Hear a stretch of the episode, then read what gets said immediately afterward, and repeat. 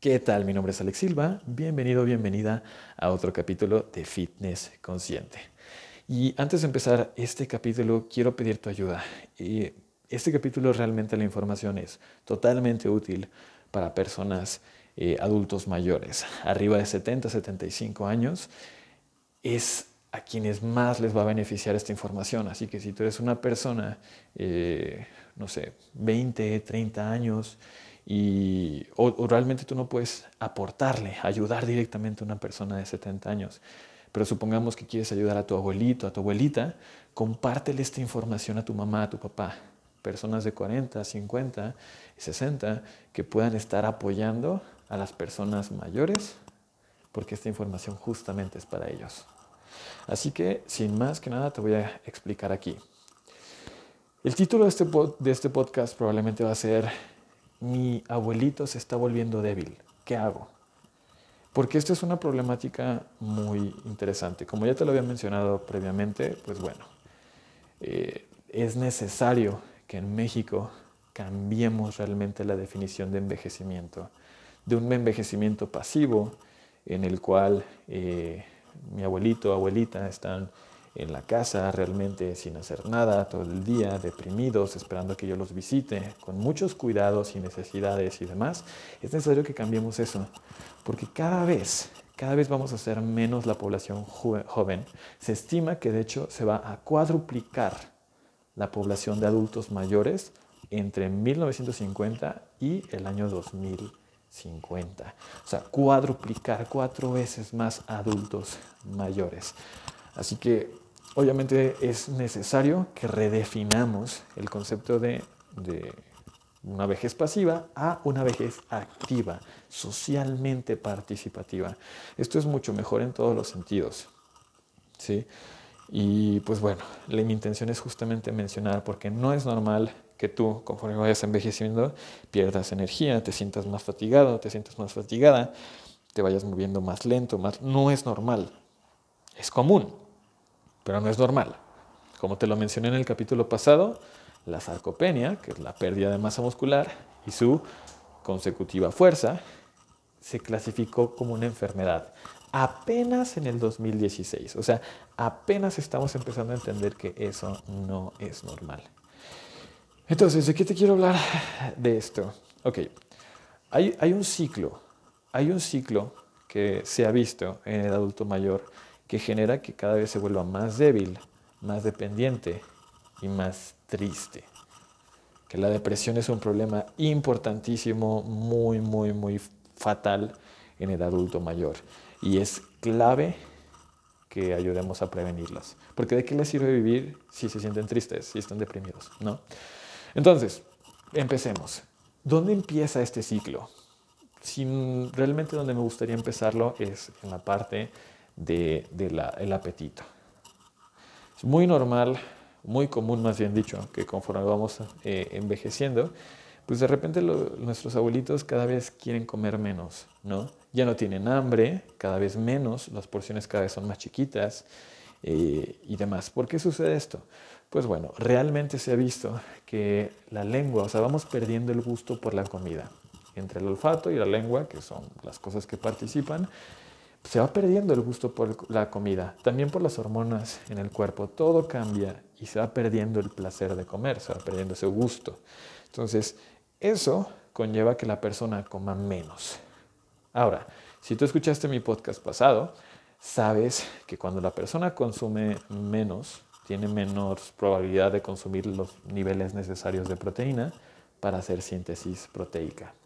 En, español, no consumen lo suficiente como para crear músculo, regenerar el músculo. Entonces, sus músculos no se regeneran bien, no crecen, no se mantienen, porque recuerda que cada segundo que pasas despierto despierta, estás perdiendo masa muscular. Así que no se regeneran bien sus, sus músculos. ¿Qué lleva esto? Ah, además de eso, no están recibiendo los nutrientes necesarios para el resto de su cuerpo, porque el cuerpo no solo es músculo. O sea, ¿con qué crees que se sintetizan las hormonas de la felicidad? La serotonina, la oxitocina y demás. Obviamente desde nutrientes, desde lo que tú consumes, no aparecen por obra de magia. Por ejemplo, te comparto que se ha visto que en personas que no consumen suficiente vitamina C, disminuye su capacidad de atención, disminuye su memoria de trabajo, que es la memoria a corto plazo, entre muchas otras cosas, como inclusive la producción de serotonina, que es una hormona importantísima para sentirse bien, etc. Entonces, cuando el abuelito come menos, recibe menos nutrientes, en especial si lo que come es comida chatarra. Son galletas, este, pan, eh, o por ejemplo chicharrón, o sea, comida que realmente no tiene un alto aporte nutritivo. Es decir, cuando no comen verduras, cuando no comen frutas, cuando no comen, este, por ejemplo, huevito, pescado, cosas por el estilo. Entonces, fíjate a qué nos lleva esto. Nos lleva a un abuelito que va a tener menos síntesis proteica, es decir, menos músculos, y va a estar desnutrido. Ah, y si le adjudicamos también que lo que come son alimentos ultraprocesados, es decir, galletas, pasta, todo este tipo de cosas que son altos en calorías, Puede que además de eso nuestro abuelito también empiece a tener obesidad, se le empieza a hacer pancita. Entonces, ¿qué pasa? Tenemos un abuelito con menos músculo, menos nutrientes y más sobrepeso, más obesidad. Entonces, obviamente esto nos deja un abuelito fatigado. ¿Por qué fatigado? Uno, porque no cuenta con los nutrientes para poder producir energía. Dos, porque sus músculos están más débiles, entonces obviamente no van a poder hacer la misma fuerza, están más cansados. Tres, porque está más pesado. Entonces, si ya los músculos de por sí estaban cansados, ahora imagínate si se vuelve más pesado, pues puff, es una receta perfecta para que el abuelito no se mueva. ¿Y a qué nos lleva esto? Si el abuelito se mueve menos, entonces el abuelito cada vez va a volverse más débil. Y no solo eso, también le va a dar menos hambre. Un importante disparador del hambre es la actividad física. ¿Por qué? Porque cuando estás tú haciendo ejercicio, en especial ejercicio que, que, compromete tu masa muscular, es decir, entrenamiento de fuerza o ejercicio donde rompes fibras musculares, eso desencadena el hambre. De seguro tienes algún amigo que va al gimnasio, has escuchado a alguien que, hace mucho ejercicio y los ves como comen como si no hubieran mañana. Y yo tenía un amigo que, que cuando empezó a ir al gimnasio, bueno, ya tenía unos meses y todo, y él me presumía que se podía comer un pollo entero él solo. No le creía hasta que lo comprobó. Entonces, realmente es una brutalidad. Digo, puede que realmente parte de... Fue una, brutalidad, te lo juro, fue una brutalidad. Puede que realmente en algún punto se haya obligado para no quedar mal frente a mí, pero sí, créeme, yo sé que da mucha hambre. O sea, cuando hago más ejercicios, cuando más hambre tengo. Entonces, si el abuelito no está haciendo suficientemente ejercicio, si no está moviéndose suficiente y todo, pues no le va a dar hambre, le va a dar menos hambre. ¿Y qué sucede? Si le da menos hambre, va a comer menos. ¿Y qué sucede? Si come menos, pues ya sabes todo lo que va a pasar, ¿no? Eh, va a perder más masa muscular de lo que va a crear, en especial si come galletitas y cosas por así, pues va a estar desnutrido y va a aumentar de, de peso. O sea, se vuelve un ciclo. Aquí es donde se cierra el ciclo. Pero déjame decirte una cosa, si este ciclo da varias vueltas, el abuelito va a empezar a sentir que cada vez hace menos cosas. El abuelito va a empezar a dejar de tener ganas de hacer cosas. ¿Por qué? Porque se va a sentir cansado, porque se siente desnutrido, porque puede que esté anémico. Y, además va a sentir que menos puede hacer cosas, que cada vez le salen menos, que cada vez le cuesta más levantarse de la cama. Y obviamente eso le va a llevar a una cierta depresión, una conversación mental en la que diga, ya, ya no puedo, soy un inútil y demás. Y esto se exacerba con la comunicación que las personas, los familiares o demás, tienen hacia él. Le empiezan a hablar como un niño chiquito. Ay, don Arturo, a ver, levántese que le vamos a dar sus pastillitas. No, papá, no lo hagas, deja yo te lo paso. No, tú, tú quédate sentado, no, yo lo hago. Tú sabes que no debes de trapear. Mamá, el doctor te dijo que no subieras escaleras. ¿Cómo es esta conversación? ¿La has escuchado? Yo un montón un montón. Y, luego, o, por ejemplo, también está esta otra conversación que he escuchado con algunos pacientes o familiares de los pacientes. Dígale, dígale doctor, porque por alguna razón a los terapeutas de repente algunos pacientes nos dicen doctor. Dígale doctor que se mueva, mírelo todo el día ahí, tirado. No, no, no, yo ya le dije que se pare y que haga cosas. Es como, espera, espera, espera, espera, espera, entiéndelo.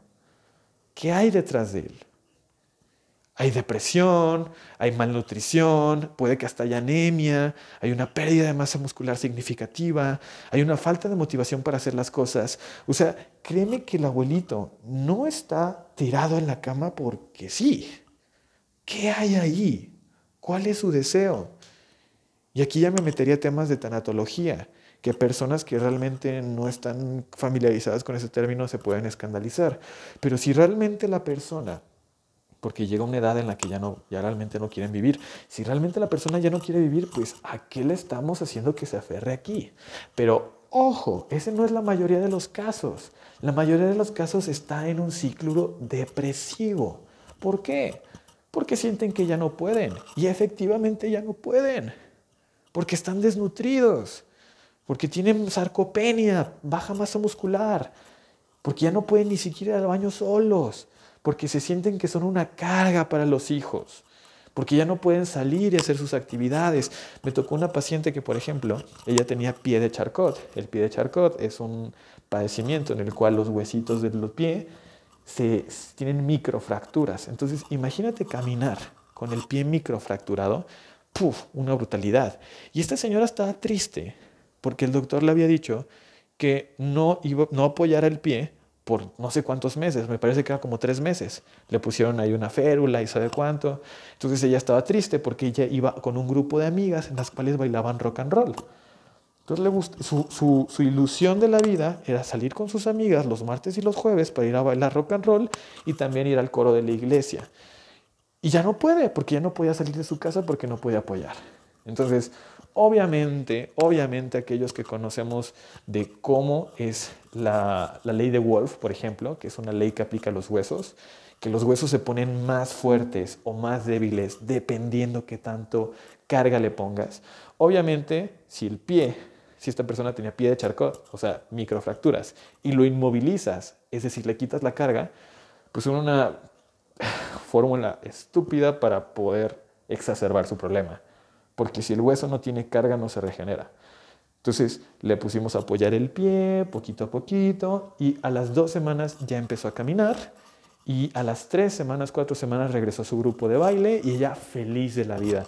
Entonces lo que te quiero decir de esto es, no se trata del pie, no se trata de que el abuelito se mueva, se trata de qué quiere de su vida, qué expectativas, qué ilusiones, qué quiere hacer. Porque vivir por vivir es una, es una brutalidad. Y siendo honestos, querer que mi abuelito viva porque yo me sentiría triste si se muriera es egoísmo. Querer que mi papá, que mi mamá siga viviendo porque yo me sentiría triste si se muriera es egoísmo. Y te recomiendo que vayas a un curso de, de tanatología. Porque es, la muerte es parte de la vida. Lo es. Pero hay una diferencia enorme entre un deseo pacífico de retirarse a una depresión, a una sensación de, ah, ya soy un inútil, a una sensación de, ah, ya no puedo hacer nada, a una sensación de que, ah, lo único que me gustaba de la vida ahora ya no puedo porque, pues, ¿sabes? Esa es la diferencia.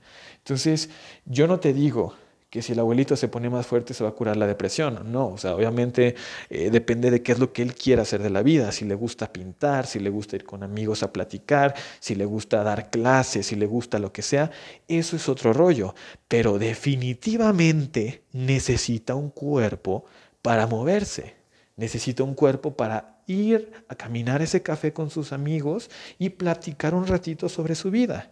Necesita un cuerpo para, como algunos adultos mayores que he atendido, para ir al casino y disfrutar un ratito, porque sucede. Necesita un cuerpo para ir a sus clases de pintura y pasar un buen rato. Necesita un cuerpo para ir a el cumpleaños del nieto o la, la comida de la hija o para mínimo hacer el quehacer en su casa o repartir la comunión en la cuadra entre los creyentes de su localidad, para ir a la iglesia los fines de semana. Necesita un cuerpo necesita un cuerpo. Y si el cuerpo está, insisto, desnutrido, con obesidad y débil, ¿qué pasa ahí? Depresión segura. Depresión segura. Entonces, realmente, papá, mamá, tú que estás escuchando esto, inclusive tú, joven, porque realmente la mayoría de mi audiencia es joven, desde ahorita contempla esto. Es una realidad. Está sucediendo ni tú, ni yo, ni nadie nos vamos a salvar, pero podemos prevenirla. Si estoy compartiendo esto es porque créeme que creo y veo la posibilidad de un futuro en el cual la vejez sea algo bello. La vejez vuelva a ser gloriosa y vuelva a ser percibida como sabiduría, vuelva a ser percibida como, ah, como esta culminación de la vida tan preciosa que la gente realmente diga, ya quiero llegar a ser viejito para poder moverme, para poder estar con toda esta vastedad de sabiduría, ver la vida desde esta perspectiva, poder disfrutar con mis amigos, relajarme y haber construido una preciosa vida. De verdad, sé que podemos llegar a ese futuro. Sé que podemos llegar a ese futuro junto con los avances de la tecnología, de la ciencia, de inclusive el estudio de las emociones, del propósito. Estamos en la era de la conciencia. Cada vez la gente está despertando más su conciencia. Tenemos la fórmula, tenemos las herramientas, tenemos todo para hacer esta utopía una realidad. Así que por favor, se requiere de ti, se requiere del cambio cultural, se requiere de difundir esta información, pero sobre todo tomar acción. Porque de nada sirve escuchar este podcast y decir, ah, sí, qué bonito, ah, tiene toda la razón Alex, pero si no tomas acción.